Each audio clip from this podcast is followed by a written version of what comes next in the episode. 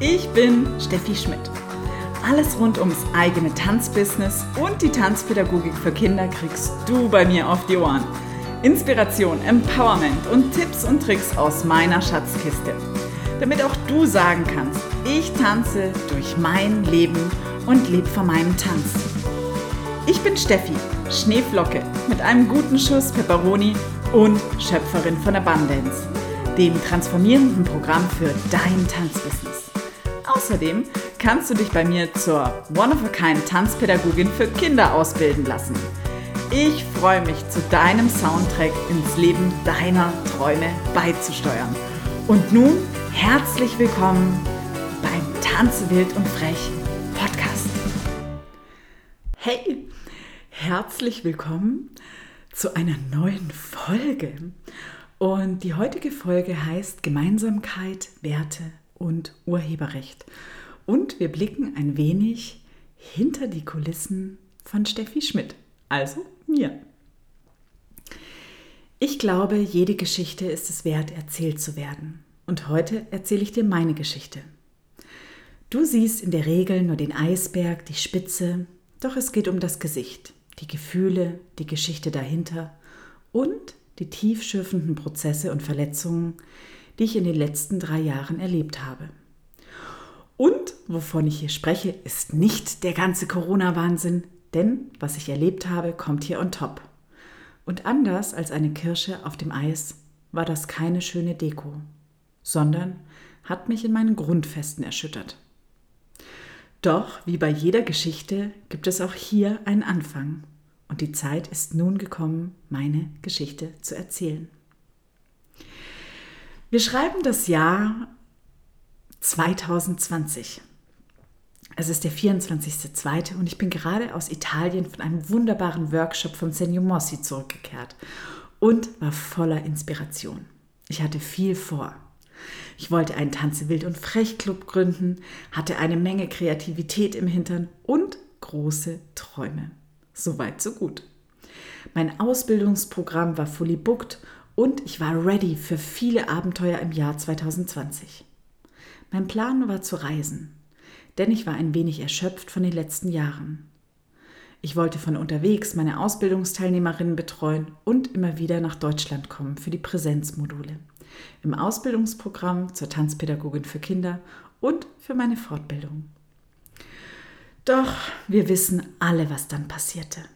Angst und Panik legten sich über das Land. Mein Plan war gestorben, zu reisen, zu schreiben und vielleicht sogar Wellen zu reiten.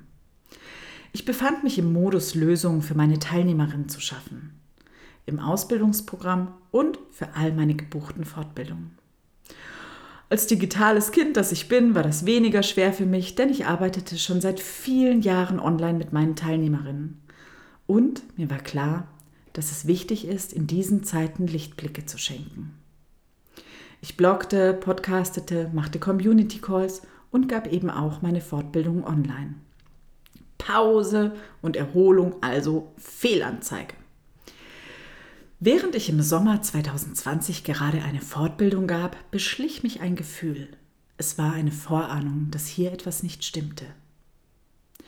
Generös wie ich war, ich Trottel, gab es zu den Unterlagen obendrauf noch die Zoom-Aufnahme der Fortbildung und falls du jemals schon bei mir warst, weißt du, dass in jeder Fortbildung irgendwo irgendwelche Goldnuggets fallen, die eben nicht in den Unterlagen stehen.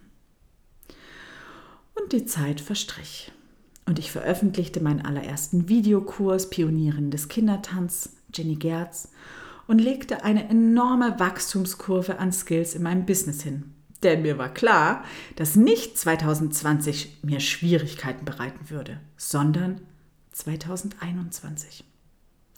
Es war eine klare Vorahnung. Kurzerhand buchte ich Anfang 2021 ein sehr hochpreisiges Businessprogramm um mit meinem Business ins nächste Jahrhundert durchstarten zu können. Denn wer wusste, wie lange sich wohl noch Angst und Panik über das Land legen. Doch dann passierte etwas. Das Universum meint es manchmal sehr, sehr gut mit mir und schickt mir einfach oft Dinge ins Feld, wie einen Instagram-Post, einen vorgeschlagenen Facebook-Artikel und Co. Während ich so durch meinen Feed scrollte, sehe ich einen Text und denke, oh, der ist gut. Und dann fiel es mir wie Schuppen von den Augen. Es war mein Text. Haarscharf meiner. Ein paar Google-Suchen später landete ich auf der Homepage dieser Person, einer Kundin eines Videokurses und Abonnentin meiner Tanze Wild und Frechpost, die meine Texte bei Instagram veröffentlichte. Und ich fand noch mehr von meinen Texten auf der Homepage. Da hatte sich jemand die Mühe gemacht, meine Texte zu mopsen und meine Struktur, wie meine Werbetexte aufgebaut sind, zu analysieren und sie zu kopieren. Das natürlich freundlich ausgedrückt. Denn auch Werbetexte unterliegen dem Urheberrecht. Doch dazu kommen wir vielleicht noch später. Wenn du denkst, wir sind schon fertig, Fehlanzeige. Der Google-Wahn hatte mich gepackt und so landete ich auf einer anderen Seite und fand da meinen Claim, tanze wild und frech wieder. Aha wieder eine Kundin eines Videokurses und Abonnentin meiner, du wirst es schon an, Tanze wild und Frechpost. YouTube zeigte mir eine ehemalige Teilnehmerin einer Fortbildung von mir und Abonnentin meiner Tanze wild und Frechpost, die meine Tanzspiele natürlich ohne Namensnennung dort zeigte. Und es geht weiter. So befand ich mich irgendwann auf der Homepage von einer anderen ehemaligen Teilnehmerin einer meiner Fortbildungen und Abonnentin meiner Tanze Wild und Frechpost wieder. Und was ich dort fand, setzte allem die Krone auf. Ich fand dort einen Blogartikel oder zwei oder drei. Und genau, du wirst es vielleicht schon an, in den Blogartikeln waren einige meiner Inhalte aus einer meiner Fortbildungen zu finden. Natürlich ohne Namensnennung. Dem natürlich nicht genug, dieser Blogartikel führte zu einem Fortbildungsangebot für Multiplikatoren, wo just genau die Inhalte behandelt wurden, die ich in der Fortbildung gemacht habe. Neugierig geworden, stöberte ich ein wenig weiter auf dieser Homepage herum und war überrascht, dort mein Kritzelkratzel aus meinem Copyright Identity, also aus meiner damaligen Markenentwicklung wiederzufinden. Und weißt du was? Das war einfach zu viel für mich. Ist natürlich total schön, wenn ich einen Impact habe, doch es hinterließ bei mir ein Geschmäckle, wie es hier im Süden so schön heißt. Und während ich von massiven Gefühlswellen durchströmt wurde, dass meine Inhalte, Markenbildung, Texte und Co geklaut wurden, hob ich meinen Kopf wieder hoch und ging voran mit dem Traum von einer besseren Welt, die ich gerade nicht sehen konnte, die es aber gab. Doch es ließ mich einfach nicht los. Und ich fragte mich stetig, warum dies jemand macht. Vor allem, wenn man mit Kindern arbeitet oder in diesem Bereich ausbildet und in meinen Augen ein Vorbild sein sollte. Es war eine Endlosspirale in meinem Kopf. Doch lass uns einmal kurz eintauchen, was dieses Urheberrecht ist. Und weil ich ja kein Anwalt bin, zitiere ich hier eine Passage aus einem Artikel, Was gilt es bei geistigem Eigentum zu beachten, den ich gefunden habe.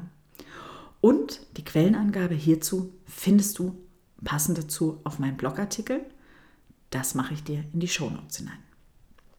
Zitat. Als Urheber wird der Schöpfer eines Werkes bezeichnet.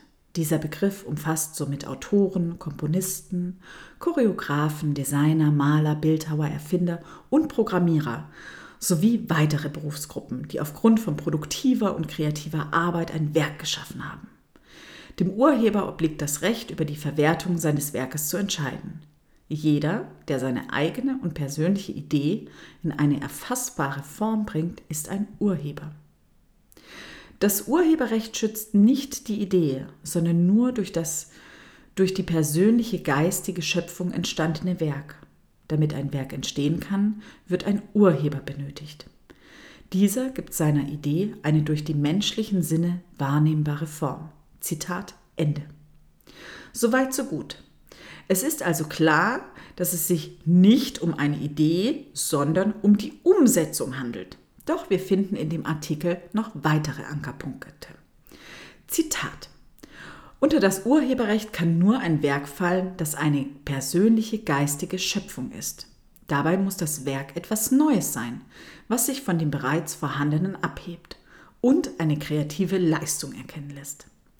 Damit eine persönliche geistige Schöpfung als Werk urheberrechtlich geschützt gilt, müssen vier Voraussetzungen erfüllt werden. Erstens. Das Werk muss das Ergebnis menschlichen Schaffens sein. Zweitens. Das Werk muss durch die menschlichen Sinne wahrnehmbar sein. Dabei ist es nicht notwendig, eine dauerhafte Form zu wählen. Drittens. Das Werk muss eine kreative Leistung darstellen. Viertens. Das Werk muss durch den Urheber und seine Persönlichkeit geprägt sein. Zitat Ende. So, was bedeutet das denn nun jetzt in meinem Fall? Und um es mal so in etwa in den Worten meines Anwalts auszudrücken, wäre das, Texte, die eine gewisse individuell schöpferische Leistung darstellen, sind als Sprachwerke nach 2 Absatz 1 Nummer 1 Urheberrechtsgesetz geschützt, sodass deren Verfasserin nach dem Urheberrechtsgesetz gegen Rechtsverletzung vorgehen kann.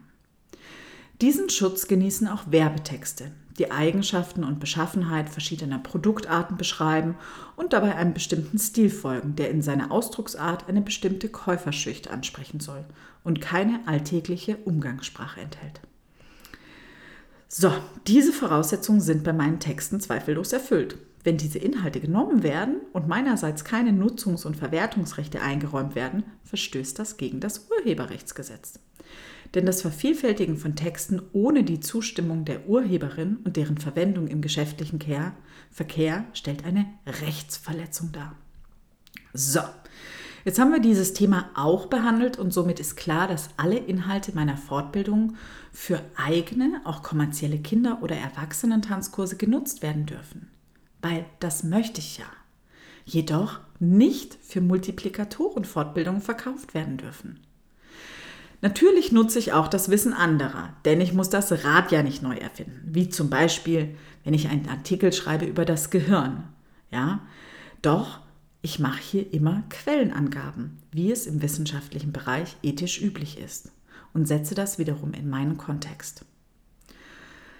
Also, Während ich mir überlegte, wie ich mit meinem Business durch 21 komme, weil kein Mensch wusste, wie lange dieser Corona-Spuk sich noch übers Land zog, waren die Ereignisse wie ein Schatten, der sich über alles zog. Es war, als wäre mein Kind entführt und gekillt worden. Das klingt radikal, ich weiß. Seit Jahren bin ich unglaublich dankbar für all die Teilnehmerinnen meiner Programme, Videokurse und Fortbildungen, die ich begleiten und mit meinen Inhalten für ihre Kinderkurse inspirieren durfte. Denn über die Jahre habe ich etwas Wunderbares aufgebaut und sehr viel Liebe ins Detail gesteckt und mir einige Skills angeeignet. Und dann sowas. Es ist natürlich nicht das erste Mal, dass mir sowas passierte, denn das Thema des Urheberrechts begleitet mich seit einigen Jahren. Doch das würde den Rahmen sprengen, hier alles zu erzählen. Doch jenseits dieses ganzen Urheberrechtsgedöns hat hier bei mir eine massive Werteverletzung stattgefunden. Und die sitzt einfach tiefer. Wir sprechen in der Regel nicht über solche Dinge, denn wenn wir ein Business haben, wollen wir strahlen und nach außen hin stark wirken. Doch ich glaube, die wahrhafte Stärke liegt darin, uns verletzlich zu zeigen. Mein Business war immer an meine Persönlichkeit gekoppelt und ich bin als private Steffi genauso wie mein Business. Und persönlicher Kontakt war nie eine Taktik, sondern ist einfach, wie ich bin. Und in meiner Welt hat es weder etwas mit Kollegialität und Wertschätzung zu tun, sich der Dinge von jemand anderem zu bedienen. Ein Business aufzubauen hat jenseits von vielen Skills, die man sich da natürlich auch aneignen darf, wie Marketing, technisches Know-how und mehr, sehr viel damit zu tun, persönlich zu wachsen. Es ist regelrecht ein Coaching des Lebens, würde ich sagen. Für mich war es eine unglaubliche Herausforderung, in meinem Coaching des Lebens weiterhin eine zugewandte und herzoffene Haltung für meine Tanze wild und Frechleserin und meine Teilnehmerinnen zu bewahren. In einer Attitüde der Fülle zu leben und gerne zu geben und die Welt im Kleinen zu verändern, war schon immer mein Ding. Und dies in diesen verrückten Zeiten zu bewahren, war definitiv eine Herausforderung für mich. Und weil ich niemand, aber auch wirklich niemand dafür bestrafen wollte, was mir widerfahren ist, veröffentlichte ich kurzerhand die Inhalte, die mir gemobst worden sind, auf meinem Blog. Denn mir war lieber, ich verschenke, was mir geklaut worden ist, als dass sich jemand anderes eine goldene Nase daran verdient. So, und nachdem meine Texte, mein Copyright Identity, mein Claim und so vieles mehr geklaut worden sind, gab es für mich nichts anderes, als es neu zu machen. Neue Homepage, neue Markenbildung, neue Texte, neues Logo, alles neu. Es ging mir darum, all diesen Schrott hinter mir zu lassen. Radikal vielleicht, aber konsequent. Und alles ohne Förderung, sondern aus der eigenen Tasche bezahlt. Und ja, ich habe 2021 deshalb rote Zahlen geschrieben, denn etwas verkaufen konnte ich auch nicht. Ich hatte bedingt durch meinen Umzug keine Steuernummer, also ging das nicht mit dem Rechnungsschreiben, um was einzunehmen. Ich wartete also über acht Monate, bis wir mit der neuen Homepage und Co. anfangen konnten, und in dieser Zeit investierte ich massiv in mich und mein Herzensbusiness. Ich startete ein neues Programm, Abundance, das transformierende Programm für dein Tanzbusiness, machte meinen ersten Launch, wie es im Online-Marketing so schön heißt, und natürlich meldeten sich sehr viele meiner in Anführungszeichen Mitbewerber bei mir an, weil man ja so sehen wollte, wie und was die Steffi da so macht. So, Warum erzähle ich dir das alles? Du siehst immer nur den schillernden Aspekt in meinem Business. Doch ich glaube, wir dürfen alle ein bisschen wahrhaftiger werden. All dies, was ich dir erzählt habe, sitzt mir im Mark. Es hat meine Kreativität gehemmt, denn ich habe mich die letzten Jahre sehr einsam gefühlt. Und auch wenn das Kollektiv sehr viel über Gemeinsamkeit gesprochen hat, fühlte ich mich eher einsam weil in diesem Wort steckt auch das Wort einsam. Ich war mit diesem ganzen Mist allein und ich fragte mich ständig, warum jemand ein Business aufbaut, das auf den Inhalten von jemand anderem beruht. Das zeugt weder von Einzigartigkeit noch von einem wertebasierten Business. Und wer mit Kindern arbeitet oder ausbildet, sollte sich dessen meines Erachtens bewusst sein. Ich weiß schon, warum meine Programme so heißen, wie sie heißen. One of a Kind Dance Didactics und auch Abundance. Es geht um die Einzigartigkeit im Tanzunterricht und als Tanzpädagogin sowie um die persönliche Fülle im Dance-Business. Und ich gönne es jedem aus tiefstem Herzen seinen persönlichen Erfolg. Doch, wie Hermann Melville, der Autor von Moby Dick, einmal so schön sagte, besser man ist ein gescheitertes Original als eine erfolgreiche Imitation. Vielleicht werde ich mein Business schließen müssen, wer weiß. Doch dann tue ich das als Original, anstatt auf dem Friedhof als Kopie von jemand anderem zu landen. Denn das wäre einfach nur schade. Und dir würde ich das auch raten. In diesem Sinne, deine Steffi. PS. by the way, du wirst einfach die falsche Zielgruppe ansprechen, wenn du nicht rausgehst, wie du bist. Nach meinem Rebranding sind viele Menschen gegangen. Das ist okay. Und dafür bin ich enorm dankbar. Denn ich war nicht mehr die, die ich war. Ich habe mich weiterentwickelt. So manch einer bleibt auch bei mir, wenn er niemals etwas buchen würde ist ein kleiner Energievampir. Mein Fokus für dieses Jahr sind definitiv meine Herzenskunden, denn Energy flows where attention goes.